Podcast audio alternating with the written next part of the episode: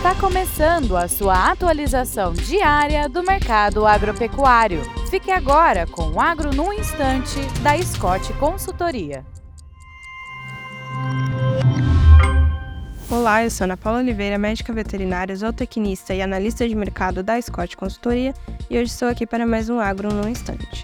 Bom, nessa primeira quinzena de dezembro, é, houve um incremento de 19,4% no preço da tonelada de polpa cítrica peletizada. Segundo o levantamento da Scott Consultoria no estado de São Paulo, a tonelada do insumo está sendo negociada em 768 reais preço médio da arroba do boi gordo em São Paulo nessa primeira quinzena de dezembro foi de 237 reais, um aumento de 2,3% no comparativo com novembro. É, então, né, nós observamos um incremento maior para a tonelada de pulpa cítrica do que a arroba do boi gordo, e isso reduz o poder de compra do pecuarista. Então, é, nessa primeira quinzena de dezembro, a relação de troca está em 3,2 arrobas de boi gordo para compra de uma tonelada de polpa cítrica pelletizada.